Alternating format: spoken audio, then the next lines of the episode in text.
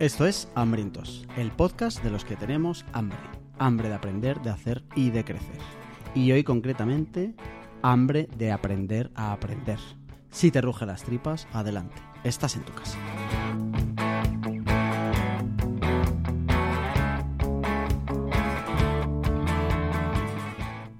Hambrientos una vez más. No vamos a hacer la gracia de que si hemos vuelto y que si vamos a volver y tal, porque o es mentira o aunque sea verdad la gente no se lo cree y ya es totalmente irrelevante. Esto es un programa más de hambrientos que te recomiendo que disfrutes como se debe disfrutar todo, como si fuera el último.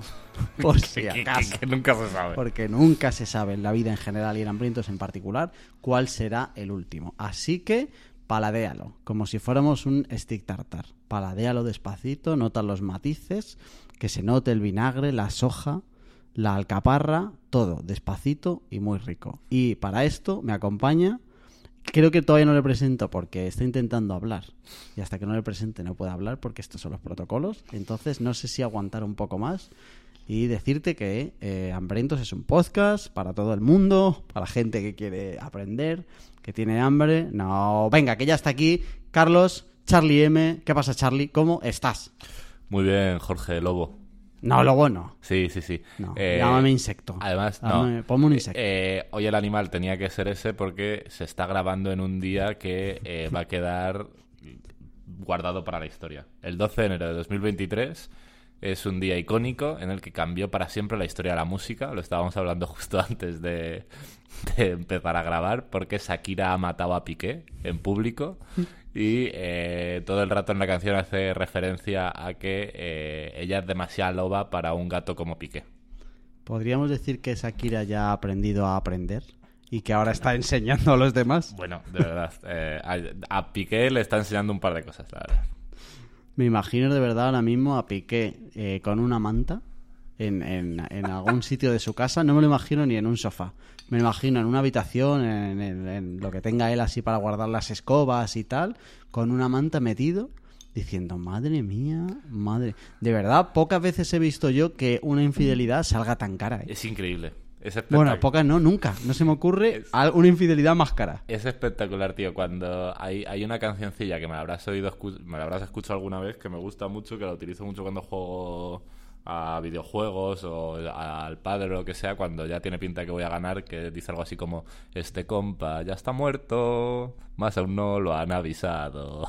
Y ayer cuando vi que anunciaban que mañana iba a publicarse esta, yo lo empecé a canturrear en mi cabeza, pero es que... Eh, matarles que es poco. Ha sido increíble. Hay que decir que eso también lo cantas a veces cuando crees que vas a ganar y a veces no pasa. Que eso ha pasado. Sí, sí, ha pasado alguna vez. eso ha pasado. Sí, porque nada me gusta más que vender la piel de los antes de cazarlo. eso es increíble. Bueno, hoy no hemos venido a hablar de Shakira, que merece programa aparte. Hemos venido a hablar de aprender a aprender. Ahora nos metemos ahí. Pero recordarte que eh, el podcast eh, sigue vivo y que por lo tanto también sigue vivo el canal de Telegram por si quieres entrar, saludar. Eh, hay gente que ha entrado como si... Hay gente que entra al grupo de Telegram pensando que la vida se adapta a su ritmo, ¿vale? Entonces, como él ha descubierto el podcast ahora, empieza del programa 1 y de repente toda la vida, los 500 y pico que hay, tenemos que adaptarnos y empezar de cero. Te recomiendo que utilices el canal de Telegram no como si fuera eh, perdidos cuando eso empezó a ya desvariar, de aquí cada uno puede entrar y salir del espacio temporal, sino que aquí cada uno lleva su ritmo. Y disfrutes de todos los programas, los paladés, te los, te los goces, y si luego quieres compartir algo, enhorabuena, pero de ahí a que todos tengamos que empezar desde el capítulo 1 de que he conocido el podcast y tal, no. Desde el cariño te digo que no. No sé si me gusta más que hayas empezado el programa diciendo que igual no emitimos algún otro episodio nunca más, o igual tu oyente te vas a morir. Eso Jorge lo ha puesto sobre la mesa. Y lo continúes tirando beef a la poca gente que todavía nos tiene algo de aprecio en el grupo de Telegram que entra con ilusión en plan, oye, voy a traer debates a la mesa, tal, no sé qué. Y cuando solo eh, reciben silencio o chistecitos de los hambrientos que están ya más avezados y que saben de qué va la vaina, sino que encima reciben escarnio público de tu parte. O sea, tú eres el Shakira de esos piques, que encima no han hecho nada malo. Yo animo a la gente a que entre y eh, hable de los temas, pero que eh, tienen que contextualizar un poco. O sea, lo que no vale es entrar, has escuchado el capítulo 3, entrar y decir, joder, ¿qué razón tiene Charlie cuando dice que lo de tal... ¿Pero de qué habla, caballero? O sea, caballero, que es que eso pasó hace meses. Que igual Charlie ya no está de acuerdo, Claro. porque desde aquí se habla muy desde la barra del bar y estamos muy abiertos a desdecirnos de todo lo que hayamos dicho. Claro, ¿no? Y que la gente da por hecho que tú vas a seguir aquí todos los programas y que no vas a ser despedido. Y es que eso, de verdad, que en en la vida no hay nada por descontado, que hay que disfrutar del momento, joder. Eso es lo único que digo. Es verdad. O sea, en plan, contextualicemos. Oye, acabo de escuchar el programa de sobre no sé qué y estoy de acuerdo y os recomiendo un libro. Eso, de verdad, full, porque los temas que han salido nos siguen interesando. Pero, hombre, oye, genial vuestro programa donde habláis de no sé qué, pero no tenéis razón en lo de, ¿pero qué dice? Pero que me suelte el brazo, señora. ¿Sabes lo que te quiero decir? Es lo único que digo ya. Qué asco, qué asco das. Eh, menos basta. mal que eh, los hambrientos tienen la voz de los hambrientos en mí, porque es que como tuvieron que contar contigo, madre mía. Además me siento muy cómodo metiéndome con la gente desde mi oficinita, ¿sabes? Aquí, despacito, entre nosotros, con todo apagado, menos nuestra luz y tal. ¿sabes? Molaría eh, a grabar, ¿te imaginas grabar este mismo programa con aquí la pecera cerrada y todas los 500 personas del grupo del Telegram en el resto de la oficina mirándote? Claro, un día vamos a hacer como los podcasts buenos, tío, graban eh, podcast en directo. Y En si de, vienen- oye, si vienen aforo, 10 o 20 aforo. personas. Y yo ese día seré de verdad, o sea, lo, lo- lo más cariñoso que se ha visto. La fresita de Gran Hermano, esa, que, que era imbécil y todo, y todo era amor. Esa a mi lado va a ser, vamos, Satanás. Bueno, venga, eh, ¿qué estamos comiendo? Que hace mucho que no estamos aquí. Charlie, actualízanos, por favor, que la gente quiere saber qué es de tu vida. Pues mira, además de escuchar la canción que he dicho en bucle, que eso me, me va- la voy a odiar. O sea, estoy seguro que en menos de una semana ya me la he quitado de encima para el resto de la vida. Eh, estoy leyendo que me está flipando, de hecho ya lo he regalado.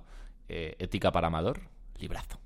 Ah, eso ya lo dijiste aquí, que recomendaban los libros de instituto. Librazo. Estoy terminándolo ya y eh, de verdad muy, muy, muy guapo. Así que lo vuelvo a recomendar. Eh, um, estoy escuchando una trilogía que está muy guapa, que se llama El Caballero de Alcántara. Voy por el segundo que se llama La Sublime Puerta o algo así. Librazos también. Y estoy trabajando en una escuela de marketing digital. ¿Qué te parece? interesante eso. Interesante ese tema. Eh, ah, ¿Y el trabajo donde estabas?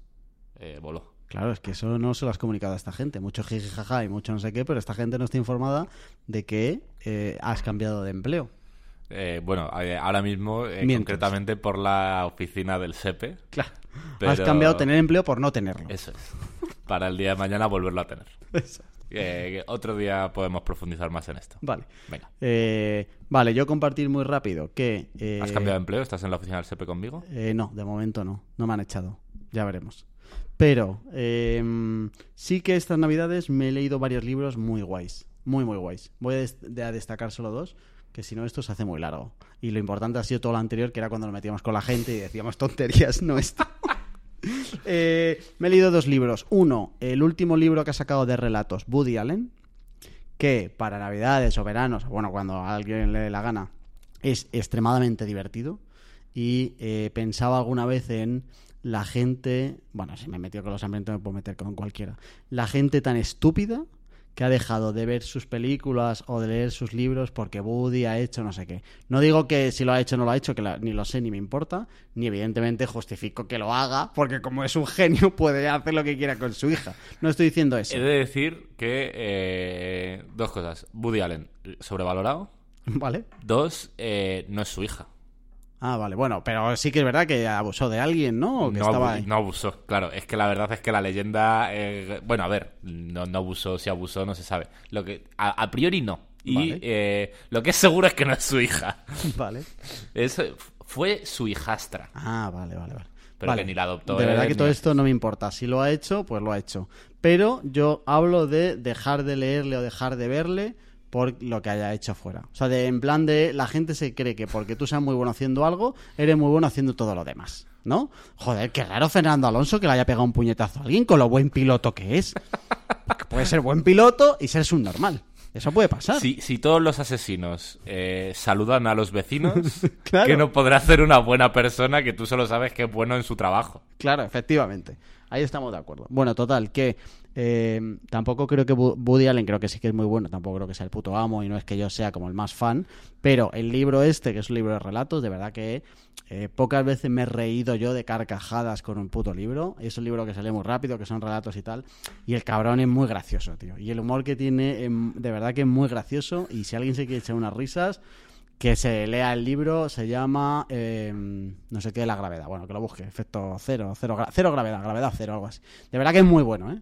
Muy divertido, De, de tío. todos modos, tío, me gusta bastante, ya hemos hablado alguna vez. No sé si hicimos un capítulo solo para eso o se tocó mucho en un capítulo lo de separar autor y obra.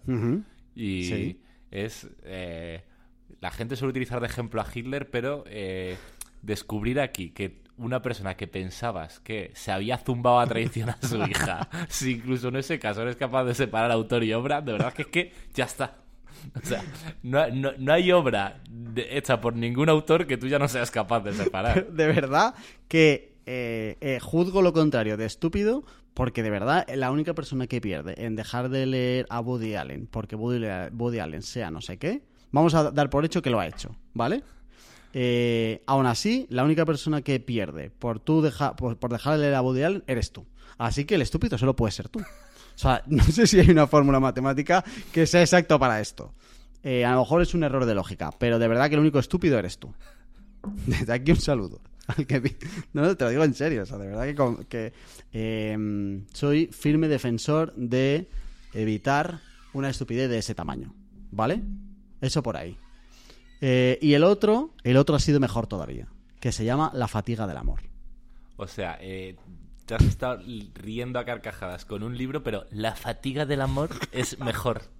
Escucha, es de además un viejo conocido de este podcast que es Alain de Botton. Te juro que he pensado en él. No sé por qué. No sé si porque utilizamos mucho el, el viejo el viejo Alan o algo así cuando lo mencionamos. Sí, sí. Pero cuando has dicho un viejo conocido he pensado en él. Alain de Botton, que es el del libro de ansiedad por el estatus, que se analizó aquí. Y de verdad que es que es que qué librazo, loco.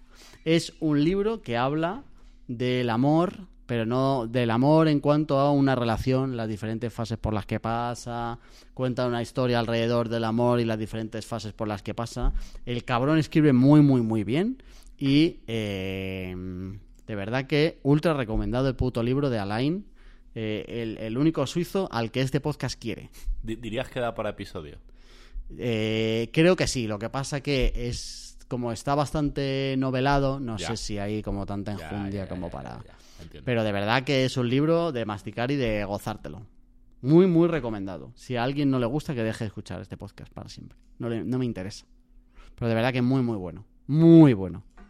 Alain de Botton, La fatiga del amor. El nombre no es muy bueno. Eso es verdad que... Depende si estamos ante una novela erótica para eh, personas de más de fatiga. 50 años. Ahora, eh. Estaba fatigado del amor, así que me estoy zumbando a un chavalito de 20 años. Pues Eso no. dijo Woody.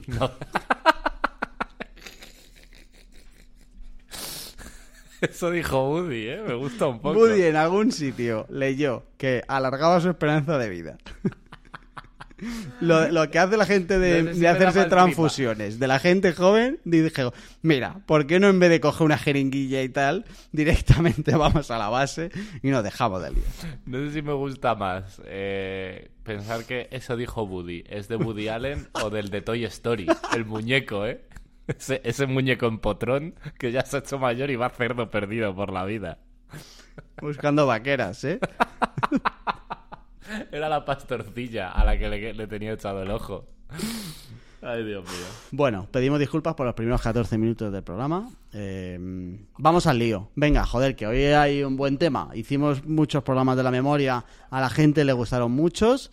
Y eh, hilado un poco con esto, entiendo que hoy empezamos a hablar, capítulo número uno, habrá más, de aprender a aprender. Carlos, adelante.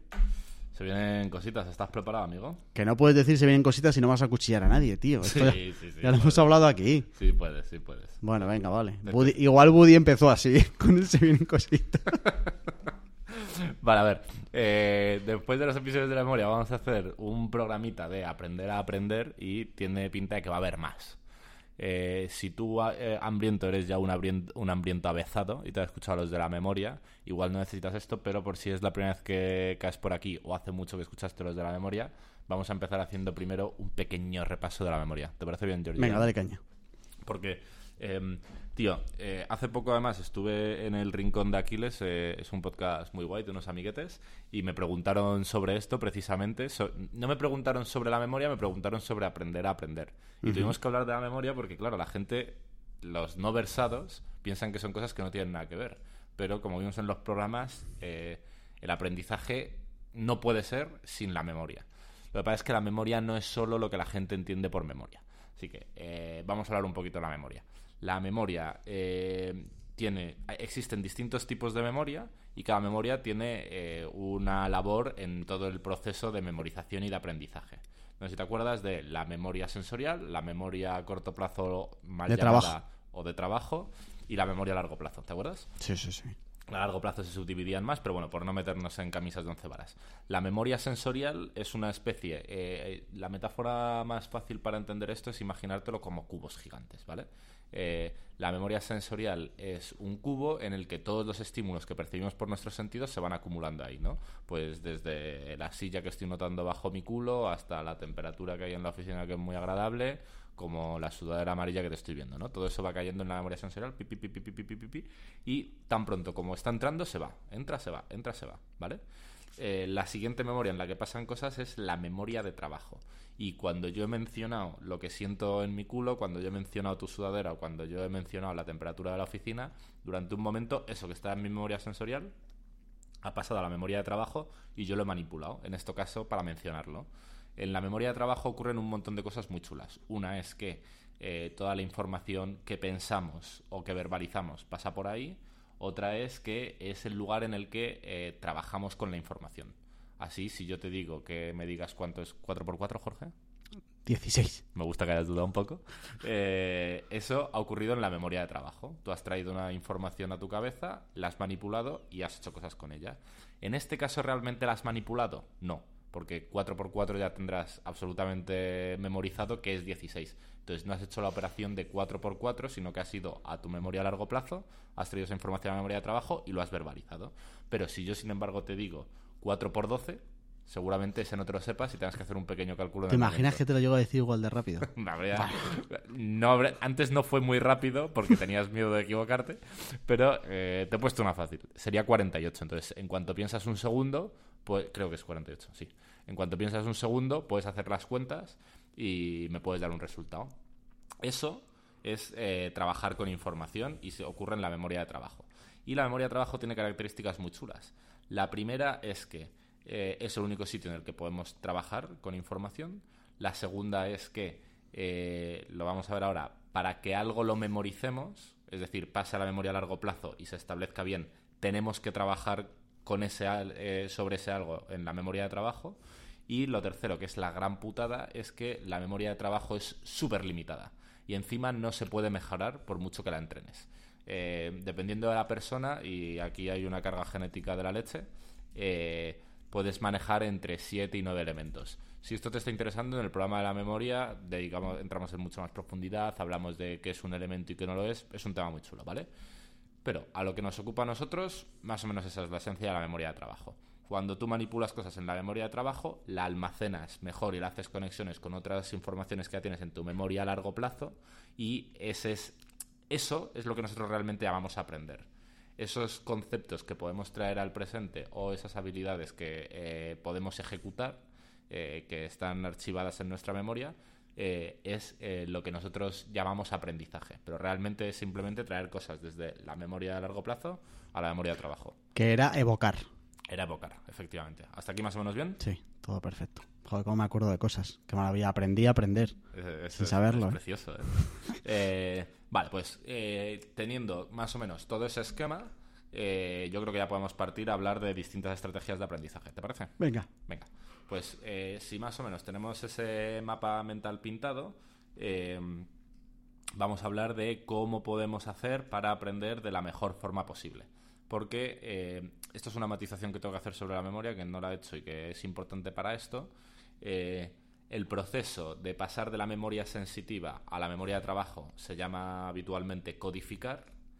Eh, y el- lo de pasar de la memoria a largo plazo a la memoria de trabajo es evocar, como tú muy bien has dicho.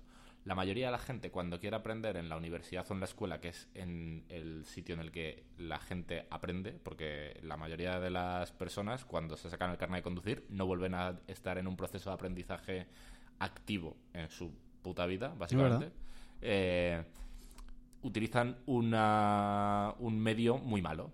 Tú te acordarás seguramente con los exámenes, todo el mundo a tu alrededor lo que hace es leer y releer y repetirse los temas, etcétera.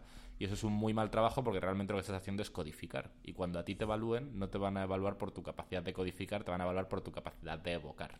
Entonces, eh, de entrada ya es una estrategia bastante subóptima, ¿vale?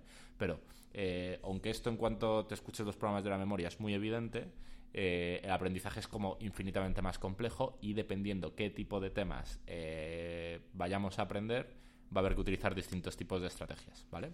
Oh, muy, muy interesante. interesante. Estás haciendo mucho cebo. ¿Crees que vas a cumplir todas estas expectativas? La verdad que, y encima hay palabras muy guapas, creo que sí, ¿eh? Eh, eh, creo que es importante antes de empezar que confirmes que tú no has abusado de nadie. Mm, hasta donde yo sé, porque eh, aquí esto, esto es una cuestión muy personal. Entran animales también.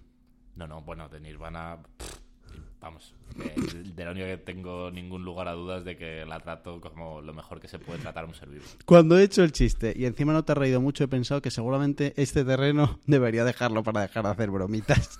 Por, por- por aquello de que efectivamente no sea el último programa de Hambriento Real. claro, efectivamente, efectivamente. Vale, vale, vale. vale. Venga, va. Eh, entonces, eh, me gusta hablar de tres categorías de personas y eh, cuál piensan que es el mejor enfoque para aprender. Para luego, eh, en el fondo, decir que ninguno de los tres tiene ni puta idea. Vale.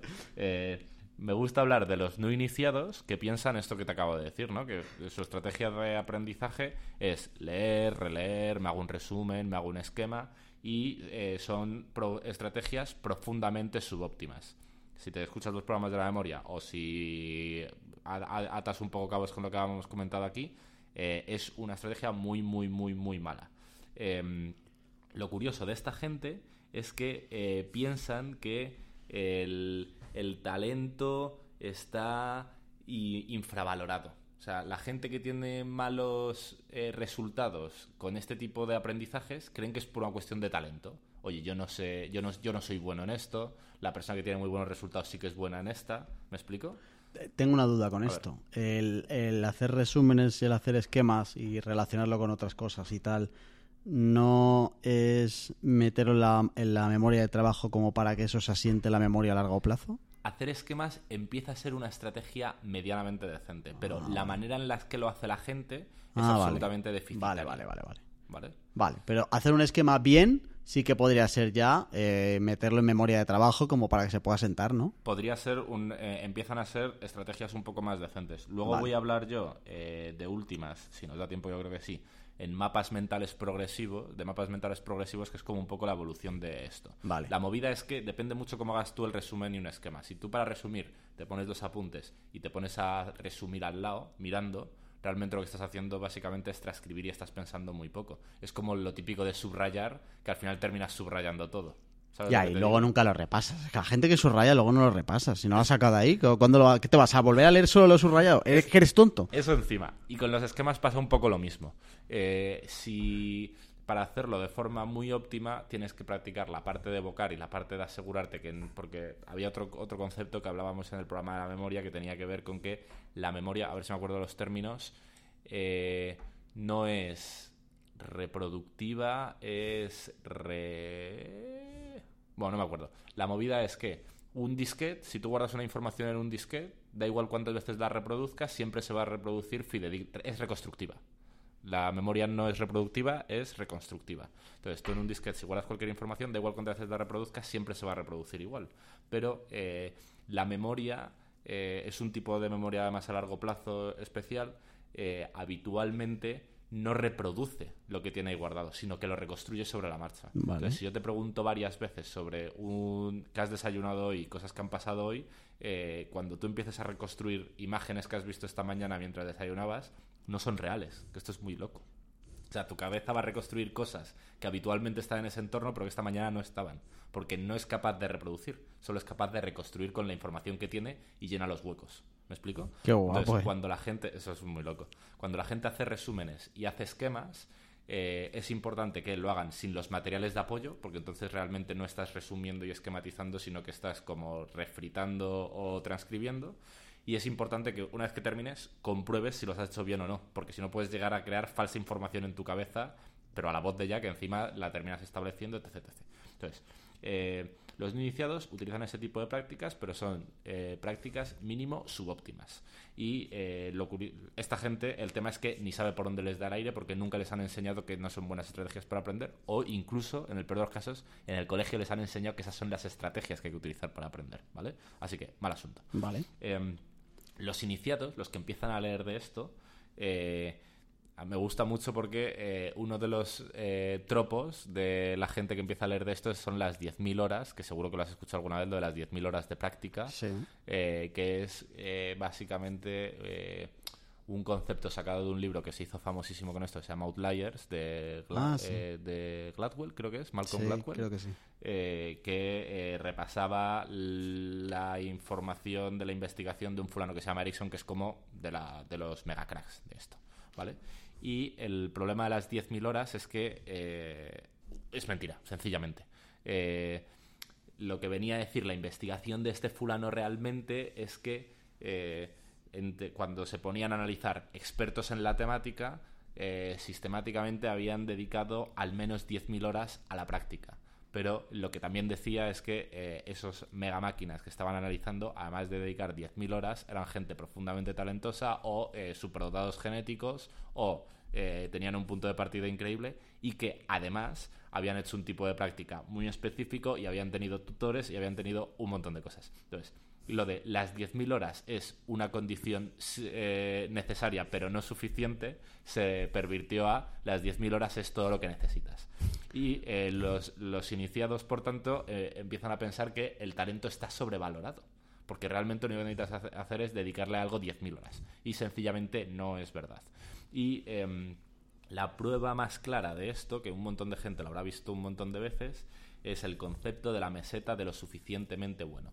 Uno de los problemas del aprendizaje es que es un mecanismo adaptativo. O sea, las personas hemos aprendido a aprender de forma natural porque lo necesitamos para adaptarnos al entorno. Cuando el ser humano se empieza a desarrollar y eh, tiene que cazar bisontes, eh, no puede aprender desde cero. Necesita que la gente con la que vive le enseñe cómo está caza de bisontes, aprender eso para poder seguir cazando bisontes y cuando descubren el fuego y bla, bla, bla, bla, bla, bla. Entonces el aprendizaje se convierte en un proceso adaptativo. Y como todo es proceso adaptativo, es muy eficiente. Entonces, el aprendizaje de forma natural habitualmente llega solo hasta donde lo necesitas. Y hay un concepto que es la meseta de lo suficientemente bueno que aniquila el aprendizaje de forma sistemática. Entonces, la mayoría de la gente que dedica 10.000 horas a una habilidad solo la perfecciona durante X número de horas, que es el número de horas eh, que tarda en hacerse suficientemente bueno en esa tarea para cumplir expediente. A partir de ahí ya no mejora. Y por eso te habrás encontrado tú, Jorge, un millón de veces gente que dice que tiene 20 años de experiencia en su trabajo y realmente tiene un año de experiencia repetido 20 veces. ¿Esto te Vale, suena? Sí. Justo te iba a decir que eh, no me sonaba tan mal. En plan de... O sea, que si yo ahora mismo quiero aprender a tocar el piano, eh, no me importaría llegar a la meseta de lo suficientemente bueno para tocar el piano Vale. y quedarme ahí. Y sí. eh, o sea, creo que llegaría a pensar de, oye, si yo ya toco el piano de manera decente, querría saber cuánto implica tocarlo de manera excelente para no quedarme en este paso de los iniciados, Vale. la verdad. El punto al final de, to- de todo esto es eh, la gente que se dedica a esto y habla mucho de esto eh, llama en contraposición a lo que vamos a ver ahora, que es la práctica deliberada, que, que de hecho no sé si hicimos un programa Sí, específico. claro, sí, sí, el Hicimos- 2 o el 3. pues hicimos un programa específico de práctica deliberada. A esto lo llaman práctica ingenua, porque el problema ni siquiera es que tú digas, ya estoy conforme con mi aprendizaje y ahora ya solo quiero estar tranquilito. El problema es que tú crees que estás practicando, pero es una práctica ingenua. ¿Sabes lo que te digo? Eh, en, un, en un campo en el que te va a ser mucho más familiar y lo vas a ver muy claro. El pádel. hay mucha gente que juega al pádel y tiene su grupo de amigos con la que juega al pádel y se cree que cuando va a echar un partido está practicando.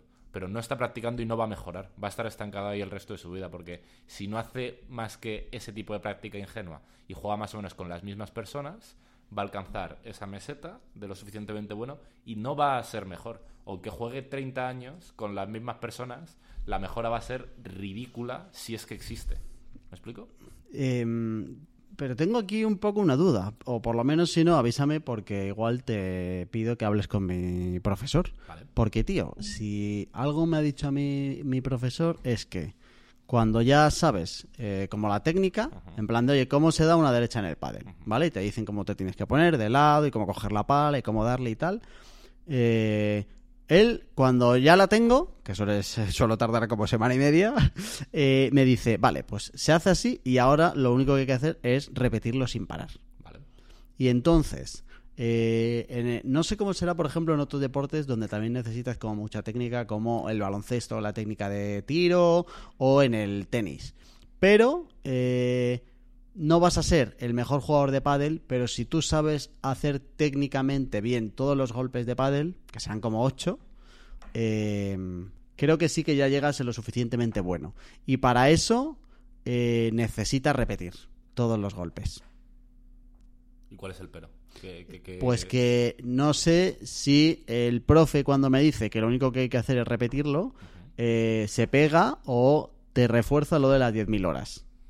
Eh, creo que las dos cosas. Porque el punto es, una vez que te explique todo, todas las técnicas que tengas que hacer y las empieces a ejecutar, tú puedes simplemente coger y decir, vale, pues ya está, y empiezo a jugar.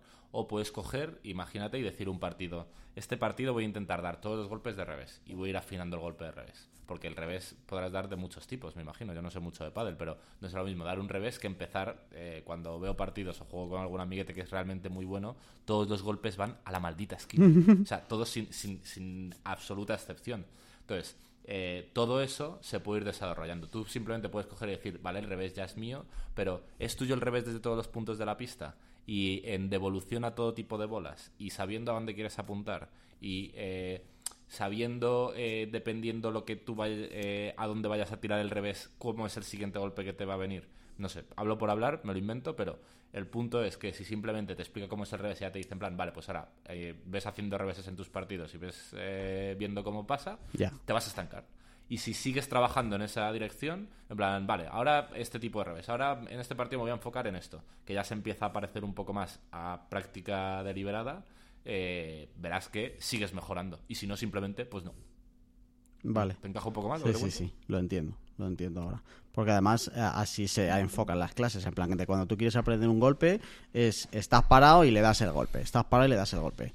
Y luego ya te mueves. En, en plan, empiezas desde una posición y cuando venga la bola ya te colocas para dar ese golpe. Y luego te pones a jugar. Y entonces te empiezan a decir eh, cómo manejar la velocidad. Porque puedes dar un revés, pero puedes dar mucho más fuerte. Lo puedes, y cuanto más fuerte, menos control. Y cuanto menos fuerte, más control. O sea que Es, eh, eso es, liter- es ejemplo clásico perfecto de práctica deliberada. Entonces sigo pagando a mi profesor porque vale una puta pasta. Diría que por ahora sí. Vale.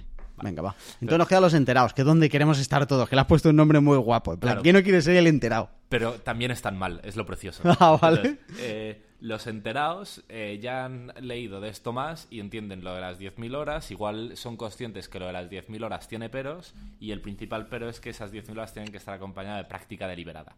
Que no voy a poner tampoco mucho énfasis porque tenemos un episodio hablando de esto, pero básicamente la práctica deliberada dice que tiene que ser una práctica en- enfocada en desarrollar una habilidad concreta eh, se suele decir que si mientras estás practicando puedes estar pensando en si tienes hecha la comida o no, o qué vas a comer mañana, no está siendo una práctica muy enfocada. Eh, tiene que ser una práctica difícil, objetivamente tiene que estar sacando de tu zona de confort, tiene que ser una práctica con algún tipo de retroalimentación, alguien te tiene que estar diciendo lo estás haciendo mal, porque lo estás haciendo mal y corrigiéndote, y, estos ciclos de retroalimentación tienen que ser muy cortos, eh, tiene que ser una práctica con buenos objetivos planteados, y además eh, se tiene que realizar en un campo con técnicas de entrenamiento bien establecidas. El pádel es un ejemplo, el ajedrez es un ejemplo, las matemáticas es un ejemplo. Eh, tiene que ser guiada por un entrenador o un maestro, obligatoriamente, para ser considerada oficialmente práctica deliberada. Y se tiene que enfocar en construir o modificar habilidades concretas dentro de la práctica. Sea, lo que tú has descrito básicamente cumple, si no todas, prácticamente Mm. Sí, sí, todas sí. las condiciones de la práctica deliberada. ¿vale? Eh, programa número 2 de Hambrientos. Hablamos de la felicidad y luego de esto. Perfecto. Pues eh, los enterados piensan que con las 10.000 horas y con el concepto de práctica eh, deliberada, ya está, ya lo tienen. Y eh, los enterados eh, vuelven a pensar que el talento está sobrevalorado. Porque si yo utilizo mis 10.000 horas y encima hago práctica deliberada, si alguien es mejor que yo, el cabrón es que es más talentoso. ¿Vale? Vale, antes de seguir, eh, un pequeño paréntesis. ¿Qué opinas del talento? Eh, más allá de esto, eh, que está sobrevalorado, que está infravalorado, ¿qué papel le das tú al talento en algo? Eh, creo que solo es determinante en campos de alto rendimiento y en la cúspide de la pirámide. En el resto de los escenarios solo es, en algunos casos, un acelerador y en otros casos es contraproducente. ¿Pero crees que existe? O sea, ¿crees que por defecto hay alguien eh, más talentoso para los deportes, Sí. por defecto, o para las matemáticas, para el dibujo o Sí, para las letras? Claro, en plan, eh, de- mm, no quiero decir ninguna barbaridad, pero me, me jugaría el cuello a que ninguna... ¿Se llama Mac- MacArthur? La medalla que es como el Nobel de Matemáticas. Creo que es. MacArthur, pero igual estoy diciendo una segunda barbaridad. Juraría que ninguno eh, que la haya recibido no es superdotado. Vale. Eh, pero igual hay alguno que sí, pero juraría que no. Y eh, yo qué sé, por irnos al deporte, eh, Michael Phelps, que debe ser como uno de los eh, de las personas que en su disciplina ha sido más laureada, tiene un cuerpo profundamente amorfo. O sea, la relación de sus brazos con el resto de su cuerpo no tiene ningún puto sentido.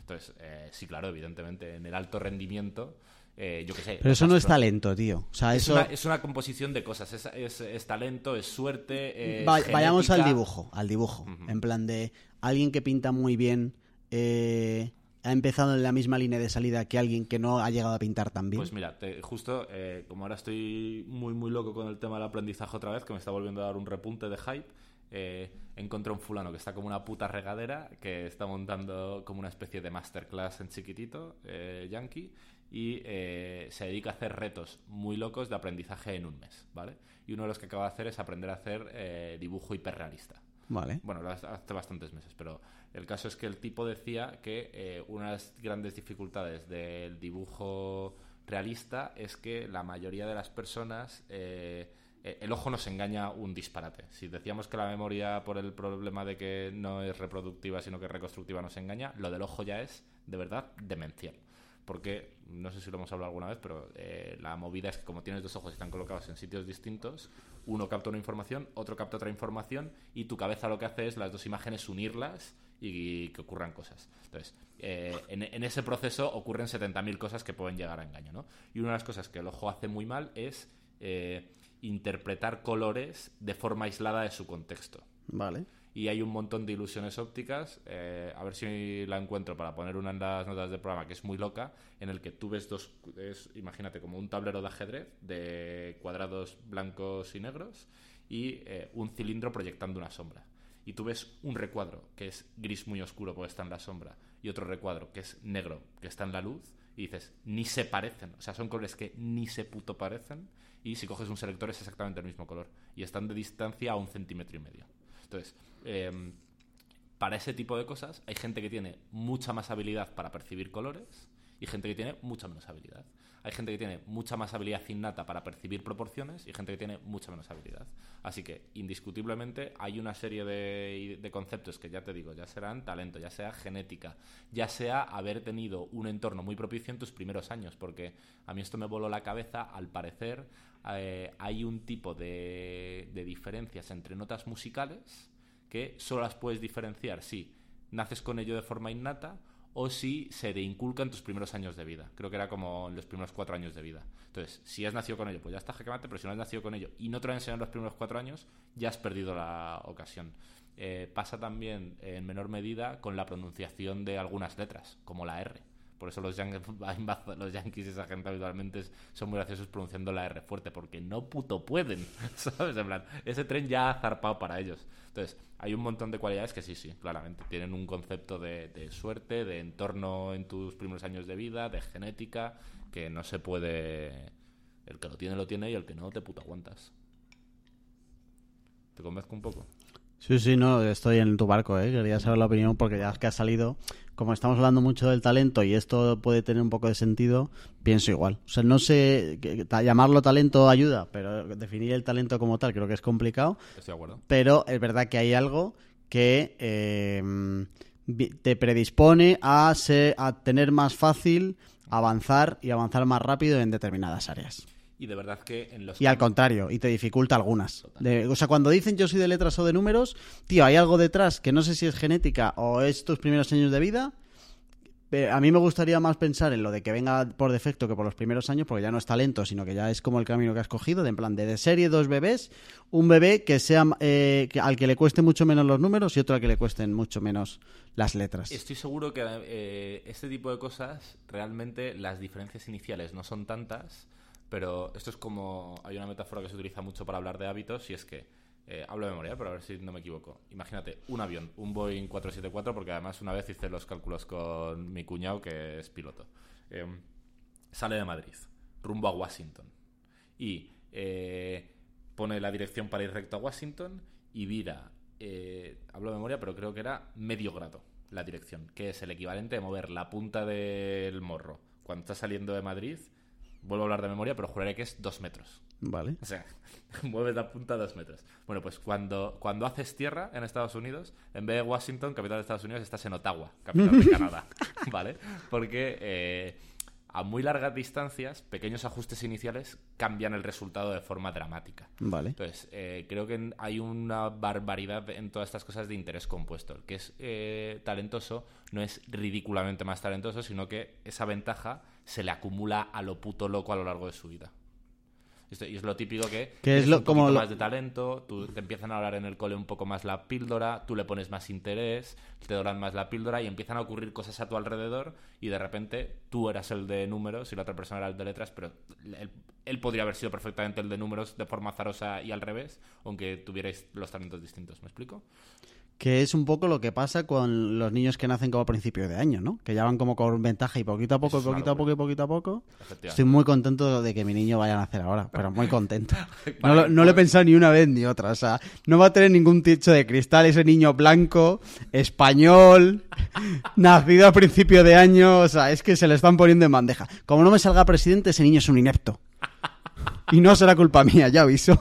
Me gusta bastante el decir en plan, eh, los privilegios existen y gracias a Dios mi hijo los va a disfrutar Vamos, todos. Lo tengo clarísimo, lo tengo clarísimo, eso, que los privilegios existen y que mi hijo los va a tener todos. Vamos, de hecho, me, me- pre- voy a decir que estaba hasta o sea, predefinido. En plan de, si en mayo no pasa, aquí no pasa nada Me ya, gustaría- hasta nueva orden. Me gustaría bastante que eh, le llamaras Jorge solo para que el episodio en el que hablamos del jorgismo se haga realidad en él. De verdad que mínimo, mínimo, mínimo, mínimo presidente de, de este país que me parece como lo básico, o sea, no me parece lo máximo. De ahí, Que- de ahí para arriba. Claro, ha parecido que el ejemplo era como, no, no, para mí eso me parece en plan como una FP. Como sacarse turismo, o sea, cosas así, trabajo social. De esas licenciaturas que en realidad es como un taller largo, ¿sabes? Que debería ser un taller de una semana. Periodismo, comunicación audiovisual, psicología, de turismo, todo eso, tío, son licenciaturas que de verdad, un taller largo, Psicología. intensivo, un O sea, bootcamp. Has puesto Son bootcamps. psicología a la altura de Todas periodismo. Es, todas esas, marketing, publicidad, todo eso son papanatas. Eso sí, pero psicología. Está la gente presumiendo de licenciaturas cuando eso se lo saca un mono con dos platillos. Ya está bien de engañar a la gente. Y para que nadie se me ofenda, yo tengo una de esas. O sea, Va- que, que- Además, una de las más malas. Claro. Las que han mencionado, una de las más claro, malas. que si no lo eres, no puedes meterte con nadie. Pues sí me puedo Pero meter al con serlo. Porque el- esos títulos son una estafa. Y los psicólogos igual. Psicología, venga, anda. Esos son dos vídeos de YouTube del Peterson y poco más. No me jodas. Bueno, pues eh, Venga. es que hemos hecho metralleta de chistes y me he perdido. He perdido el hilo. Nada, no, estamos se me de ha lo del talento, pero ya Ah, tema pues, cerrado. de Ah, todos no, cerrado. re- respecto a eso, respecto al talento y a todas esas movidas, el tema es que puede ser diferencial o porque acumules mucha ventaja en, tu, en tus primeros años, eh, pero una vez que eh, llegado a cierto punto, solo es diferencial en el mega alto rendimiento. Y hay un, hay un ejemplo, un experimento matemático que mola mucho, que se hace con números, eh, para la elección de astronautas en Estados Unidos. ¿no? Y se hacían números de cuántas personas se presentaban todos los años, cuántas personas se elegían y se daba por hecho que el tampoco otra una vez más no quiero decir barbaridades, pero que el 98 o el 99% fuera únicamente fruto del esfuerzo. ¿Vale? Y se eh, cogían todos los candidatos y se daba eh, valoraciones al azar a esos supuestos candidatos. Y eh, luego el otro porcentaje, creo que era el 1 o el 2%, pero igual me estoy equivocando una vez más, porque hablo de memoria. Era fruto de la suerte. Y a la suerte también se daban valores aleatorios. Bueno, pues siempre los elegidos eran los que más puntuaban en suerte sin excepción. Canteo, eh. Porque eh, hay tanta gente haciendo en alto rendimiento, haciendo las cosas muy bien. Ya que, el gradito ese lo del avión. Es que ya, solo puedes ya solo puedes desempatar por talento, por suerte o, o, o, sucia suerte. Ya, ya, ¿Sabes? Entonces, cuando estás hablando de alto rendimiento, estás hablando. Incluso en fútbol, hay tantos jugadores de fútbol profesionales que ya hay excepciones y hay gente que no es tan talentosa, hay padrinos, hay otro tipo de historias. Pero en disciplinas como el ajedrez, en disciplinas como la música, en disciplinas como las matemáticas, los astronautas y tal, eh, ahí ya simplemente es un factor innegociable. O sea, ahí necesitas tener, reunir todas las condiciones o simplemente te comen en el bocata. Ya. Vale. Vale. Vale, listo. Listo el break eh, de talento. Tenemos a los no iniciados que no saben ni por dónde les da el aire. Tenemos a los iniciados que casi todos se estrellan contra la meseta lo suficientemente bueno. Y tenemos a los enterados que me, o sea, están bastante puestos, pero en realidad les falta parte de la imagen. Y eh, la parte de la imagen que le falta es que mm, cada uno creen que eh, una estrategia de aprendizaje es la correcta, pero la realidad es que eh, la estrategia de aprendizaje correcta depende. Y depende del campo en el que estés y depende de las herramientas que tengas a tu disposición. Dependiendo de qué situaciones te encuentres, puede ser que eh, la, mejor o una de las mejores estrategias de aprendizaje sea la práctica deliberada, puede ser que sea la práctica con propósito, puede ser que sea, atención al palabra que me da mucho, el análisis de tareas cognitivas o puede ser que sea la instanciación de conceptos. Y si por las circunstancias no puedes eh, irte a ninguna de esas cuatro, no te queda otra que irte a el prueba y error de toda la vida, combinado con un proceso de reflexión para poder hacer esos pequeños ciclos de, feedback. ¿Cómo te suena? ¿Te parece interesante? tengo siempre la tentación de cuando me haces ese tipo de preguntas, en algún momento decirte no. me estoy aburriendo bastante. En plan de, cuando dices, en plan, ¿qué te parece? ¿Empezamos? No. En realidad es una estratagema para yo poder organizar un poquito más los pensamientos y beber un traguito de agua. Así que, eh, aunque me hagas la contra y hagas eso, solo me va a dar más tiempo para pensar y para beber agua, así que me estarás ayudando. O sea, aunque diga que no, ese no no entra ni en tu memoria de trabajo ni pollas, ¿no? no pero vamos. Vale, vale. bueno, entonces ahora vamos a ver los campos para entender, según el campo en el que yo quiera aprender algo, eh, cómo debería aprenderlo, ¿no? Básicamente. Es que esto está muy bien, Charlie, venga, déjate de líos. Te, sigue interesando. Sí, sí, sí, me interesa más que nuestra conversación del talento y del niño mío que va a ser mínimo un dictador y cosas así. Vale, pues eh, vamos a ir de más a menos. Eh, el enfoque de la práctica deliberada, que es el Ericsson es una de las mayores autoridades y se ha hablado mucho de esto, es de verdad un enfoque increíble pero tiene que reunir una cantidad de condiciones de locos, que es lo que hablábamos antes. Eh, tiene que ser un campo muy concreto en el que haya un gran desarrollo pedagógico. Por eso el ajedrez es perfecto, porque hay unas reglas perfectamente marcadas, eh, cientos, si no miles de personas se han matado para pensar cómo eh, desarrollar una arquitectura, un andamiaje pedagógico perfecto para enseñar el ajedrez y ya está. Ya, está ya están todas las dudas resueltas. Es un entorno. Em, lo hemos hablado alguna vez aquí en el programa, la diferencia entre eh, entorno, eh, problemas. Eh, a, ver si lo complica, a ver si lo digo bien. Problemas complicados y problemas complejos. Los problemas complicados son los que son objetivamente difíciles, pero una vez aprendido a, a resolverlos, resuelto uno, resuelto todo. Fabricar un cohete interplanetario es complicado es muy difícil de hacer, pero una vez que tienes la técnica y los conocimientos y las instrucciones, ya está. Puedes hacer todos los que te dé la gana. Eh, y luego están los problemas complejos, que eh, ocurren en entornos de altísima incertidumbre y de cambio, y eh, hecho uno no está hecho todo. Aunque ya hayamos creado un Facebook, un Tesla, empresas multimillonarias, crear nuevas empresas multimillonarias, no hay una hoja de ruta. Porque están en entornos de, que son muy complejos y hay, y hay personas de por medio y existe una serie de factores. Me- hasta esto lo hemos hablado ya en el programa. ¿o no Sí, los complejos no se pueden replicar. Algo así, algo así. Eh, seguramente Recuenco, que es como el puto padre de todos hablando de esto en español, si ah, lo resumimos a los complejos no se pueden replicar, no- nos pegaría de gorrazos con un palo, eh, pero algo de eso hay. Entonces, en entornos eh, con un gran desarrollo pedagógico y con entornos estructurados, la práctica deliberada no tiene rival. O sea, sencillamente no tiene absolutamente ningún rival a batir, ¿vale? Eh, si estás en uno de esos entornos, hermano, práctica deliberada. Déjate de leches. Te buscas un entrenador, te buscas, eh, te aseguras de que utilice alguno de los desarrollos pedagógicos que se han hecho en ese campo para optimizar el aprendizaje y haces práctica deliberada y a correr. Aquí entraría todo lo que tiene que ver entonces con el colegio. Es decir, así tendría yo que aprender historia o literatura. Seguro, no, no sé si en historia y en literatura hay esos desarrollos pedagógicos y eh, son campos suficientemente estructurados. Porque eh, se ve muy claro, eh, una de las condiciones que tiene que cumplir para que un entorno sea muy estructurado de cara al aprendizaje es que las normas sean claras. En una partida de ajedrez las normas son claras, no son cambiantes y hay un claro ganador. En un partido de pádel también. En, en el violín también, porque eh, hay- se, se ha objetivizado lo que es correcto, lo que es hermoso, lo que es armonioso. No sabría decirlo, pero yo soy un puto cateto. Pero en la historia, en la literatura, no lo tengo tan claro. Vale, Entonces, eh, simplemente mm, no estoy seguro. vale. Eh, la mayor dificultad para poder hacer una muy buena práctica deliberada es el acceso a entrenadores. Porque una de las condiciones es que tengas un entrenador que te esté eh, ayudando a tener eh, ciclos de retroalimentación muy, muy, muy cortos. Vale. ¿Vale? Eh, siguiente. Si no podemos hacer por lo que sea práctica deliberada, ¿cuál crees que es el, el siguiente candidato? Ves. con propósito, por supuesto. Bueno, estás viendo la escaleta. Claro, leer el guion ayuda me ayuda bastante. No ha sido memoria, ha sido lectura. No sé si había una pregunta a pillar y que el guion lo has hecho mal aposta o algo, pero en principio con saber leer sí que he podido salvarme de esta. La de 4x4 era más complicada, ¿me entiendes? Pero esta, más o menos.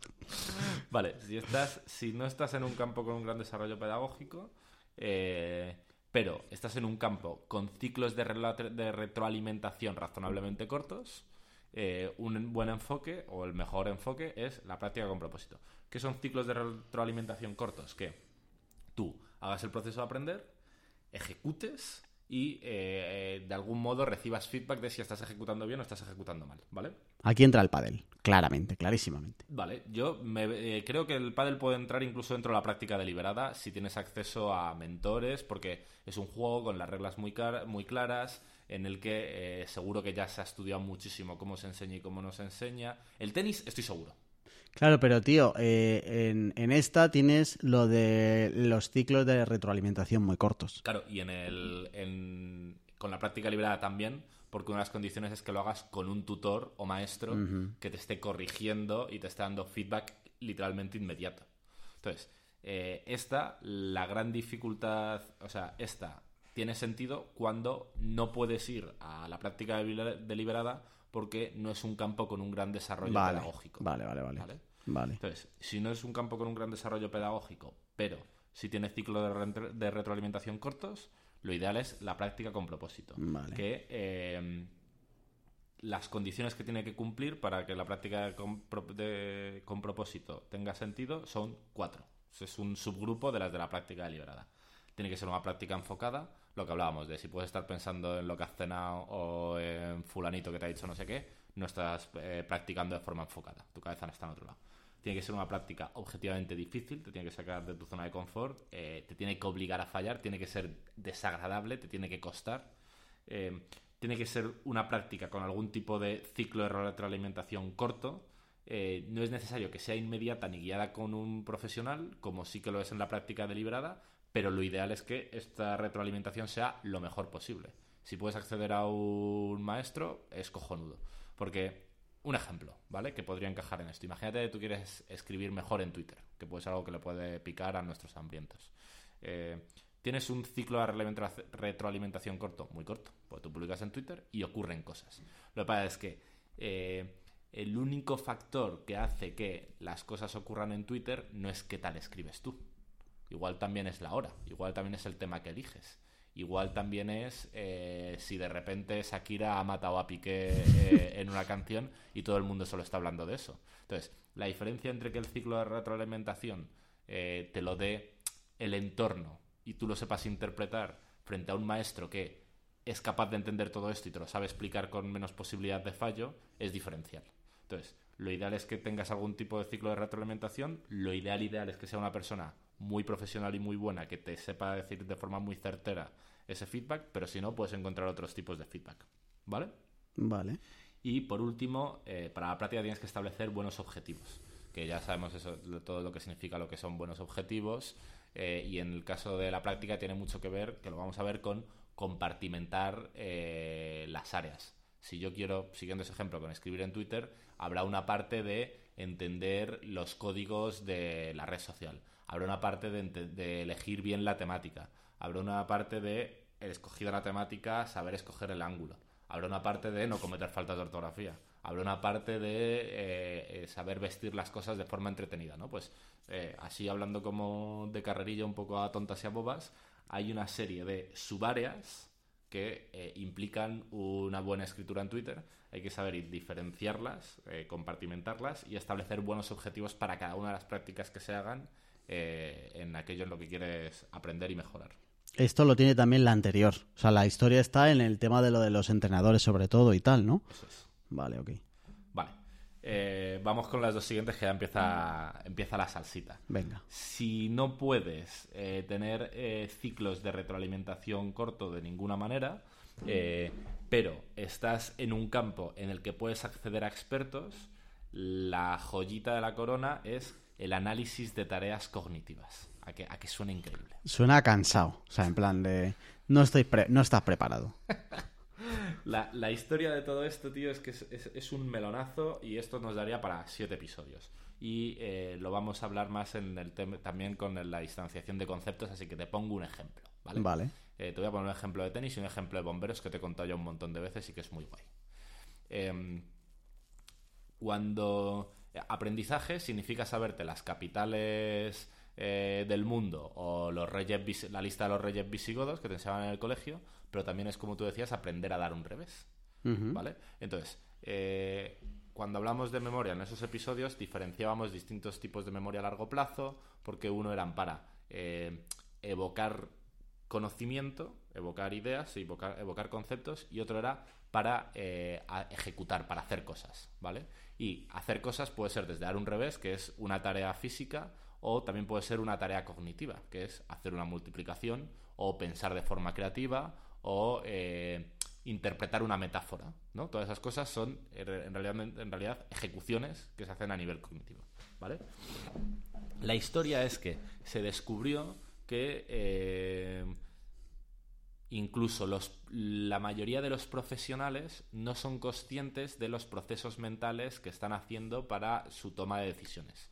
Eh, po- podemos ahondar en otro programa sobre esto. Hay una escuela que mola un montón que se llama eh, NDM, es como escuela de toma de decisiones naturalista, creo que es la traducción en español, que está indagando sobre este tema y que como todas las innovaciones importantes que se hacen en ciencia eh, es por culpa del ejército, ¿no? Porque esto empezó a saltar mucho la liebre cuando eh, en la guerra de Irak eh, el Bin Laden hizo cosas.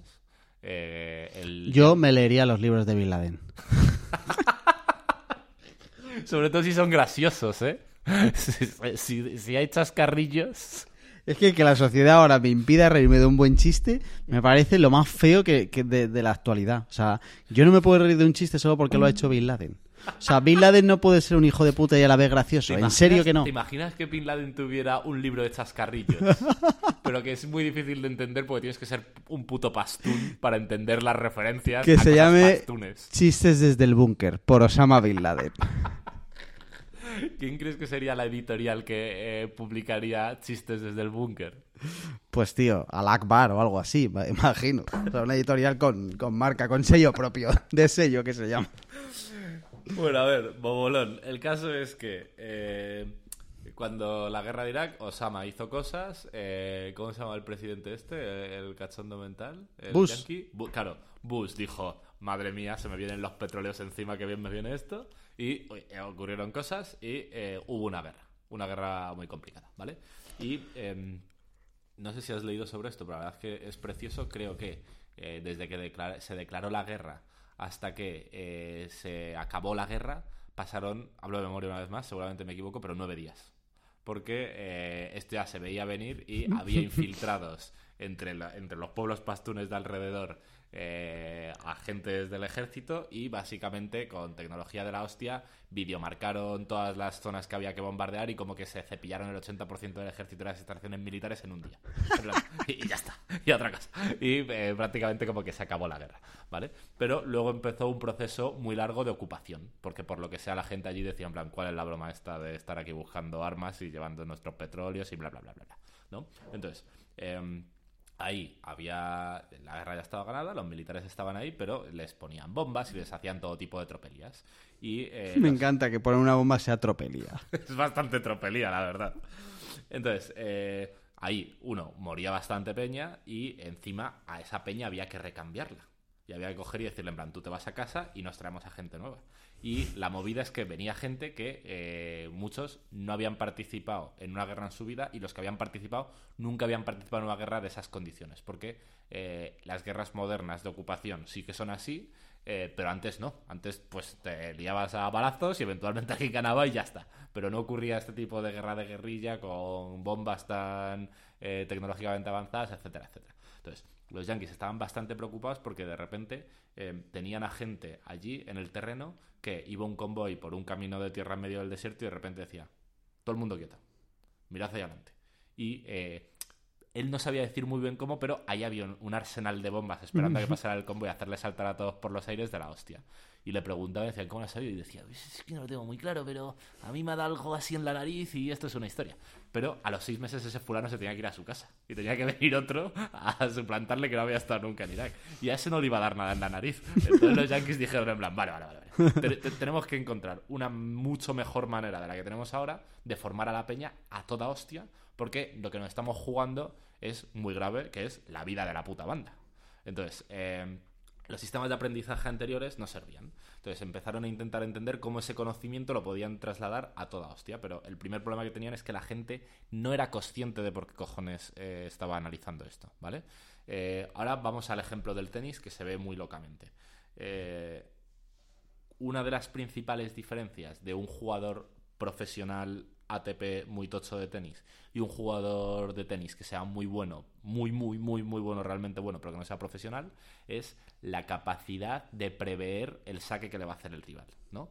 Entonces, eh, hicieron un experimento muy chulo y eh, cogieron miles de imágenes de eh, jugadores de tenis lanzando una pelota al cielo y cuando la pelota estaba en su punto alto, cuando todavía no había empezado a caer, cortaban el vídeo. Y eh, le preguntaban a estos jugadores que eran muy, muy, muy buenos qué tipo de saque creían que iba a hacer la otra persona. Y eh, acertaban como el 50% de las veces. Y lo hacían con los jugadores ATP estos buenísimos y acertaban tal que el 80% de las veces. Y decían, vale, pues aquí ya hay una diferencia evidente. Algo están viendo estos cabrones que estos no. Y les empezaban a preguntar a los súper buenos, oye, ¿y qué estás viendo? Y decían, pues no sé, no lo tengo muy claro, tal, no sé qué. Bueno, pero ¿qué crees, tal? Y decían, pues, mm, no sé, la posición de las rodillas. Y decían, ah, es la posición de las rodillas, perfecto. Y cogían el vídeo y eh, ponían esos mismos vídeos y solo mostraban las rodillas. Y hacían lo mismo con los dos jugadores. Y los jugadores profesionales, su tasa de acierto caía a la de los no tan buenos. Entonces decían, pues me has engañado, amigo. Tú decías que son las rodillas, pero no son las rodillas. Decía, uff, bueno, no sé, puede ser. Igual es la muñeca. Y así, hasta que eventualmente, en este caso concreto, descubrieron que era la posición del cuerpo respecto a la pelota. Si veían exactamente cómo se estaba orientando el cuerpo respecto a la pelota, podían saber, si solo viendo eso, una franja estrecha de cómo se colocaba el cuerpo, eh, podían acertar el saque sin ningún tipo de problema. Pero el tenista ni siquiera era capaz de verbalizarlo. ¿Por qué? Porque esa serie de tareas cognitivas ocurren a un nivel muy elevado y ocurren después de hacer un montón de conexiones. Se ve muy claro, y remato con un ejemplo de los bomberos y volvemos a los militares. Un bombero, cuando entra eh, en una casa en llamas, eh, seguramente no te sepa decir por qué toma las, decisiones porque es, un entorno cambiante eh, en el que están ocurriendo un montón de cosas. Hay fuego, hay calor, oye gritos, ves, ves de repente una grieta, te fijas en una grieta, ves que hay, notas un poco más calor por tu izquierda que por tu derecha. Entonces, según te vas moviendo por el incendio, además van ocurriendo cosas a una velocidad de locos y lo que la gente puede pensar es que el bombero va diciendo en plan, bueno, estoy notando el calor por aquí, entonces es mejor que esto tal, y estoy viendo esta grieta, entonces tal, pero eso no ocurre. O sea, ese diálogo no está ocurriendo en la cabeza del bombero. En realidad el bombero ya ha vivido un montón de situaciones y ha sido muy bien entrenado, y hay una serie de patrones en su cabeza que están chisporroteando, que le están diciendo, este, esto es lo que tienes que hacer. Pero el bombero no está valorando distintas opciones y eligiendo una. Simplemente el bombero solo valora una. Y solo valora uno porque cognitivamente tiene un montón de esquemas mentales que le ayudan a ir adaptándose sobre la marcha. En el caso de los militares se descubrió que eh, era un equilibrio de eh, ver eh, la arena no era exactamente movida porque los otros hacían por disimular la arena, pero había un tipo de rastros que se dejaban. Tenía que ver también con el entorno porque habían, se habían acostumbrado a, habían visto ya tantas emboscadas que se habían acostumbrado a interpretar dónde emboscarían ellos. Igual de repente el terreno era un poco más caído y tenía mucho sentido, eh, por la vegetación, por una serie de conceptos que ellos ni, ni lo sabían ver, pero eh, veían patrones que el resto de gente no podía ver. Tío, ¿y todo esto no sería lo mismo? O sea, análisis de tareas cognitivas no sería una manera molona de llamar a la intuición. Es que no es intuición, es que ese es el tema. ¿Qué diferencia hay entre, tú lo entre lo que tú has contado y la intuición? Porque eh, cuando se convierte en, en, aprendizaje real es eh, muy cerca del infalible. ¿Sabes lo que te digo? O sea, el, la, intuición acertarás a veces y a veces no. Pero el tenista igual está acertando el 80 o el 90% de los golpes. Es porque ya eh, has creado como modelos mentales tan buenos que predicen con una cantidad. Y, además que aunque eh, la persona no lo sepa explicar exactamente por qué, sí que se están encontrando los porqués, que la intuición no podrías encontrarle como el porqué exacto. Efectivamente. Cuesta, es muy difícil, pero se pueden encontrar los porqués. Entonces, si quieres ir a esto, que es objetivamente muy difícil, eh, el camino es el análisis de tareas cognitivas no creo que nadie aquí eh, esté en condiciones de solo escuchando este podcast hacer un análisis de tareas cognitivas porque es francamente muy difícil y hay libros para esto, pero dejaremos en las notas del programa un libro que habla mucho sobre esto, que es increíble, que se llama eh, eh, Accelerated Expertise, si no recuerdo mal, y un artículo resumen que ya está en los enlaces de un blog que es increíble hablando sobre esto, ¿vale? La, eh, la, esencia, la esencia de esto es que tienes que hacer como una especie de diagrama de tareas cognitivas que en la situación podrían llegar a representar, sí que podrían eh, ocupar todas las tareas cognitivas que puedan estar relacionando con el proceso que quieres aprender, eh, hacer una auditoría de conocimientos de, para hacer todas esas tareas cognitivas, qué conocimientos previos tienes que tener, pues yo qué sé, pues si de repente para lo de los explosivos de los yankees, esto es la gente que no quería que ponía bombas, pues tienes que entender cuáles son las posibilidades tecnológicas de una bomba, ¿no? Pues esos son conocimientos previos que no tienen que ver con la tarea cognitiva, que son ideas, conceptos. Una vez que tienes eso, tienes que hacer entrevistas de simulación con un montón de expertos para encontrar esos patrones que son diferenciales y después crear, como lo llaman los expertos, una especie de tabla de demandas cognitivas en el que se, se aterrizan esos modelos mentales, esas conexiones que hay en su cabeza y que son las que eh, devuelven el resultado óptimo. ¿Vale? Entonces, cuando no puedes hacer práctica deliberada, cuando no puedes hacer práctica con propósito, si sin embargo estás en un campo en el que puedes acceder a expertos, ¿Mm? la mejor manera de enfocar esto es el análisis de tareas cognitivas. ¿Qué te parece? Me parece muy bien. La dificultad de esto es que tienes que poder acceder a muchos expertos y el propio análisis es muy difícil. De hecho, eh, la gente que habla mucho de esto habla de que este tipo de campos que son tan complejos, a fuerza de hacer muchos análisis de tareas cognitivas, podrían llegar a tener un gran desarrollo pedagógico y se podría llegar a enseñar esto desde la práctica deliberada. Pero si son entornos muy cambiantes es un tema difícil, es un tema curioso. Eh, ¿Hay alguna hay algún ámbito en el que las personas normales quieran aprender algo que requiera de esto? Muchos. Porque ahora mismo los ejemplos que tú has puesto, los militares, los bomberos, los tenistas. Los negocios. Es un ejemplo claro. Vale. Y lo vamos, a, lo vamos a ver también mucho con la instanciación de conceptos, que son un poco primos hermanos. En los negocios la gente se juega mucha pasta y es un campo en el que eh, seguramente merezca la pena hacer esto. Vale. Eh, ocurre también, un ejemplo típico que se utiliza para esto es la programación. Eh, si tú has como interactuado mucho con programadores, es muy típico que eh, si un novato le está fallando un código y se que ha preparado él y se lo pasa a alguien ya que es muy senior y rápidamente sabe dónde mirar. Igual falla, pero rápidamente ti- tiene una intuición de plan, a mí me da en la nariz que puede ser por aquí.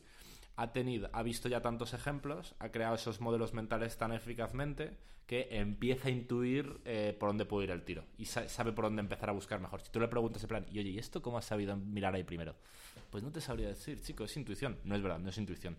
Hay una serie de tareas cognitivas ahí que están pasando, pero que ni siquiera eres capaz de reconocer. Pero si no, sabe, no eres capaz de reconocer, eh, tío, esto no solo tiene sentido ya cuando lo has conseguido, porque ese programador senior no es consciente y no se ha preparado un plan de análisis de tareas Claro, cognitivas. lo que ¿no? pasa es que ese programador senior igual le ha llevado 30 años desarrollar esto. Igual puedes encontrar la manera de hackearlo en cuatro. Que es que alguno que, nos- que esté escuchando esto pensará, claro, esa es la experiencia.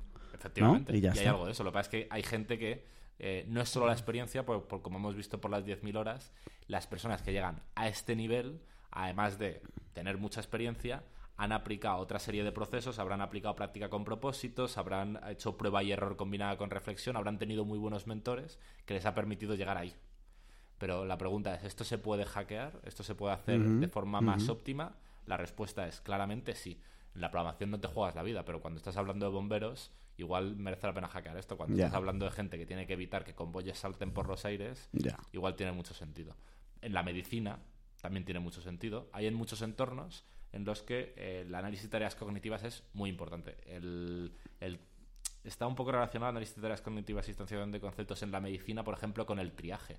Cuando hay urgencias, imagínate, hay una, se la pega a un autobús y llegan de repente a un hospital 50 tíos. Y los 50 están bastante malitos, pero tú no puedes atender a los 50 Ya. para triar tiene mucho sentido eh, el aprender a haber visto estos patrones. Hay una anécdota en un artículo que leí sobre esto muy loca eh, que hablaba de eh, el sistema eléctrico de Nueva York, creo que era. Eh, Nueva York es una ciudad bastante grande, como te podrás imaginar, y que lleva teniendo electricidad mucho tiempo. Y ha crecido tan rápido que no se han renovado todos los sistemas. Entonces, al parecer, todo el sistema eléctrico de la ciudad es una puta locura en el que conviven cosas funcionales que llevan ahí igual 80 años o incluso más, con cosas eh, muy modernas. Y eh, es espectacular. Hay una anécdota muy curiosa de un fulano que era. eh, ¿Cómo era? Era el jefe de. Era de, una chorrada de resistencias o de automáticos, o el jefe de una parte muy pequeña de toda la electricidad de Nueva York, que era un fulano que se jubiló con ochenta y tantos años, que llevaba ahí 60 años literalmente, y había empezado desde la más absoluta nada hasta eso. Y para sustituirlo, pillaron a 10 tíos senior. O sea, cambiaron a una persona por 10 tíos que tenían como. Este tío tenía 60 años de experiencia, ponte, pues igual a 10 tíos que tenían treinta y tantos años de experiencia, para intentar sustituirlo. Y eh, a los mm, X meses de que el tipo se fuera, hubo un apagón en la ciudad por una sobrecarga de tensión, algo relativamente estándar, y eh, tuvieron que mandar eh, un avión, si lo recuerdo mal, a recoger a este tipo, porque eh, entre los 10 tíos no, tenían cojones a levantar el sistema. Y, y de repente llegó el tipo y en un ratito dijo en plan, sí, es esto, es esto, es esto, es esto. Porque el tío tiene ya como una serie de modelos mentales ahí tan locos de llevar una vida mamando de eso que si le preguntas al tío en plan, ¿y por qué lo sabías? En plan, no lo sé, hermano, pero sabía que seguramente esta movida que lleva ahí desde el año no sé cuantitos, que lo hizo no sé qué, fulano tal, no sé qué, podía estar por ahí. Y llegaron ahí, pum, pum, y lo resolvieron muy rápido. Si tú estás tranquilamente en tu casa y te llama alguien de Nueva York y te dice, oye, tienes que venir porque está un cacho en Nueva York eh, apagado y si no lo arreglas tú, esto no se arregla, ¿qué presupuesto le pasas? Es que ya solo por el gusto de decir, en plan, es que, es que soy, soy- ahora mismo soy tu O padre. sea, ¿en qué condición de negociación está el que llama cuando la alternativa es dejar a un cacho de la ciudad apagado? Es que es increíble, tío. O sea, eh, tiene mucho sentido en un montón de áreas, en realidad, ¿vale? El caso es que esto es muy difícil porque tienes que tener capacidad de eh, acceder a expertos y el análisis, efectivamente, es muy difícil, ¿vale? El siguiente enfoque que es muy interesante, pero es muy loco, sirve para campos que están principalmente desestructurados, y es la instanciación de conceptos. Y la instanciación de conceptos, tío, mola un montón. Em, el ejemplo más guay que creo que se dibuja muy bien, que se lo leí yo al tipo este del Common Code, que ponemos enlaces en las notas del programa, eh, es eh, se ve muy bien con la medicina y con una dolencia que es el infarto. La mayor parte de las personas nos imaginamos el infarto como el pinchazo de un globo. En plan, tú de repente estás tranquilo y de repente ¡ay! notas un dolor, se te pone rígido el brazo, eh, lo típico que sale en las pelis y demás, y eh, te está dando un infarto. Eh, el ictus parecido, ¿no? Se te bloquea como la mitad de la cara, toda... empiezan a pasar, te empiezas a encontrar mal, te mareas, eh, no puedes hablar bien, te está dando un ictus. Vas al hospital y te lo miran, ¿vale? Pero la historia es que al parecer hay entre cientos y miles de maneras en las que puede aparecer un infarto. Al parecer te puede dar un infarto durante cinco días y es un proceso que se va alargando. Al parecer te puede dar un infarto y que no te duele el brazo y que no se te ponga rígido. Hay como 70.000 maneras de las que ese, ese concepto que es un infarto se puede instanciar. Y si se puede instanciar de 100.000 maneras, es ridículamente difícil poderlo estudiar. Y eh, hay una anécdota que se cuenta mucho como para eh, describir este campo de una cristiana que era médico, que llegó al cumpleaños de su suegro, que tenía cincuenta y tantos años, sesenta y tantos años, y que estaba tan pichi, que estaban celebrando el cumpleaños, y según llegó, se empezó a rayar en plan, eh, ¿estás bien? ¿Te encuentras bien? Sí, sí, me encuentro perfecto, mm, seguro, no te duele nada, no sé qué. Le estuvo mirando y al final dijo, te vienes al hospital conmigo, en medio del cumpleaños. El otro, ¿pero qué dices? ¿Qué dices? Que es mi puto cumpleaños. Y le llevaron al hospital y efectivamente le estaba dando un infarto y eh, le, salvó la vida de forma muy loca. Y cuando le preguntaban, decía la tía, que está muy relacionada con la anterior, no sé, pero algo este, me daba en la nariz. Y la historia es que había visto ya tantas cosas que un poco menos, esto se ve mucho en House, que lo pintan mucho, en plan, estaba un poco más pálido, tenía un poco más de sequedad en la comisura de los labios, estaba viendo una serie de patrones que en la cabeza de cualquier mortal y de cualquier médico no significan nada, pero en su caso concreto había visto tanto que de repente una señal se le encendió en la, una bombilla se le encendió en plan, infarto, infarto, infarto, infarto. Y le salvó la vida. Entonces, en esos campos en los que los conceptos se instancian de maneras muy, muy distintas, esto tiene mucho sentido. Eh, la medicina es un ejemplo clásico, pero los negocios también es un ejemplo muy clásico. Hay conceptos que parecen muy evidentes, como si nos vamos a las típicas eh, siete fuerzas con las que un negocio puede eh, apalancarse y conseguir ventajas sobre sus rivales, las, las economías de escala. Hay economías de escala, el concepto de las economías de escala es muy evidente, pero se instancia de tantas cientos de maneras en la realidad que hay muchas que son muy difíciles de ver hasta que te las explican.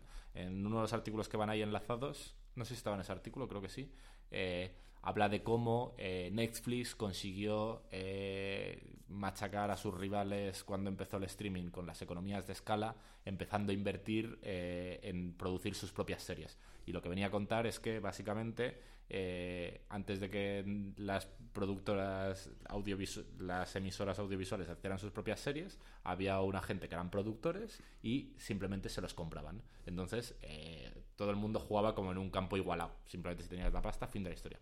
Pero a Netflix le iba, muy bien y empezó a producir series con actores y con presupuestos muy buenos y con presupuestos muy locos que, eh, claro, solo podía tener ellos. Nadie podía competir por la estaba produciendo él. Entonces, les obligó a todos sus competidores a asumir unos costes asimétricos que ellos podían asumir, podían gastarse 100 millones de euros en una producción y se jode absolutamente igual, no pasa nada. Y eh, Igual de repente un HBO no se lo podía permitir porque estaba en otro punto. Entonces, eh, encontró una manera de beneficiarse de las economías de escala y imponer costes asimétricos de una forma que, si tú piensas en economías de escala, nunca podrías pensar. ¿Por qué? Porque eh, los conceptos en los negocios, en la programación, una vez más, en la medicina, en un montón de aspectos, se instancian de maneras muy locas. Entonces, para esto tienes que hacer, eh, para la instanciación de concepto, tienes que hacer algo parecido al análisis de tareas cognitivas para aprender a interpretar las situaciones y una vez que lo tienes tienes que hacer como una especie de biblioteca de casos. Si el infarto se puede aparecer de miles de maneras, no puedes hacer una biblioteca de casos que ocupe miles de maneras, pero igual puedes hacer una biblioteca con 40 casos que ocupen entre ellas el 80 o el 90% de las maneras en las que puede aparecer un infarto y ya solo tienes que estudiar esta especie de biblioteca de casos. La dificultad aquí una vez más es el acceso a los expertos y que la creación de esas bibliotecas de casos en las que se pueden instanciar los conceptos es muy loca y muy compleja. Vale, tengo una pregunta. Eh, así ya tenemos las cuatro, ¿no? Están vistas. Sí. Vale. Eh, ¿hay, al- o sea, ¿Hay alguna que debería ser predefinida o lo único que hay que hacer es... Es decir, hay que intentar eh, y, eh, atacar una y si no se puede pues vamos a por otra, vamos a por otra o es simplemente, oye, en este campo lo ideal es hacer esto? Porque creo que hay mucha diferencia entre las dos primeras y las dos segundas como para eh, pensarse bien de qué manera quieres aprender. Son eh, casi literalmente en cascada. Si puedes hacer práctica deliberada, haz práctica deliberada. Vale. Si no puedes hacer práctica deliberada, pero puedes hacer práctica con propósito, haz práctica con propósito. Si mm, entre análisis de tareas cognitivas y instanciación de conceptos, eh, va a depender principalmente de esas circunstancias. ¿Es un campo profundamente desestructurado o no es un campo profundamente desestructurado? Eh, pero va casi en cascada. Vale. vale hay, como un quinto escenario que es cuando no puedes hacer ninguna de las anteriores. Porque eh, no tiene, imagínate, es un campo desestructurado, no hay ciclos de retroalimentación corto y encima no tienes acceso a expertos. O simplemente eh, es un campo desestructurado como, y, y no tienes acceso a expertos. Ya está, fin de la historia, jaque mate. Eh, solo queda la prueba y error combinada de reflexión, que es la única manera de hacerlo eh, lo más, eh, lo menos la práctica menos ingenua posible y la práctica más parecida al propósito. No voy a poder recibir feedback, no voy a poder tener ciclos cortos eh, de feedback, pero oye, voy a hacer prueba y error de forma absolutamente estructurada y voy a reflexionar sobre los resultados que estoy encontrando. Oye, ¿qué podría estar yendo bien? ¿Qué podría estar yendo mal? A ver, es un poco sálvese quien pueda, pero hombre, por lo menos inténtalo hacer. O sea, mejor esto que a lo loco, ¿no? a lo loco nunca. Salvo si realmente quieres aprender, que esto, es- esto es- también es lo de siempre, en plan, eh, yo puedo le puedo contar esto a Sara y decirme en plan que, que si estoy borracho, que a quién le interesa esto, eh, porque no te está yendo la vida en ello, pero si realmente estás, yo qué sé, dedicando eh, siete horas de tu semana al pádel, igual quieres aprender a, hacer morder el polvo a la gente que tienes enfrente lo más rápido posible. No tiene sentido que estés haciendo una práctica absolutamente ingenua. Si estás muy comprometido con tu carrera profesional, no tiene sentido que simplemente te, te regales a encontrar un entorno de alto crecimiento y al fruto de la experiencia y el paso del tiempo. Vale, vale, vale, vale. Vale, visto. Vale, ¿algo más, compañero? Eh, muchas cosas, pero yo creo que vamos a dejarlo para un siguiente episodio. Habrá uno aprender a aprender dos, seguro. Y yo me tengo que ir ahora a preparar la práctica deliberada de mi hijo para ser presidente. que hay mucho lío. Muchas gracias, Charlie, ¿eh? Mucho, mucha buena, mucho buen material en muy poco tiempo. Lo del stick tartar ha sido un muy buen ejemplo para empezar sin yo saberlo. Eh, vamos a dejar eh, el tema de verdad que es una madriguera de conejo inacabable. Vamos a dejar en las notas del programa eh, tres enlaces seguro, que son de un blog que estoy muy flipado, que es con el que estoy metiéndome a saco por aquí, eh, que es un punto de entrada para seguir profundizando en esto. Vale, pues ahí lo dejamos. Eh, un saludo a Woody Allen, un saludo a Osama Bin Laden, donde esté. Los, Cre- Creo que es en el infierno. Iba a decir los queremos y los respetamos solo al 50%, que cada uno decida cuál es. Al que queremos y respetamos. Y ya está. Y el resto nada. Eh, hambrientos, por favor, eh, me interesa mucho que vayáis al Telegram a ponerle corazones a Charlie y a saber vuestra opinión sobre el talento y sobre todo esto. Así que por ahí nos vemos. Y si no, pues dentro de poco, poco no es una algo exacto, o sea que poco puede ser en función de la escala. Vamos a decir en vez de dentro de poco, dentro de un tiempo. Dentro- puede ser de un tiempo corto, un tiempo es. larguísimo. Nos vemos. Venga. Hala, adiós.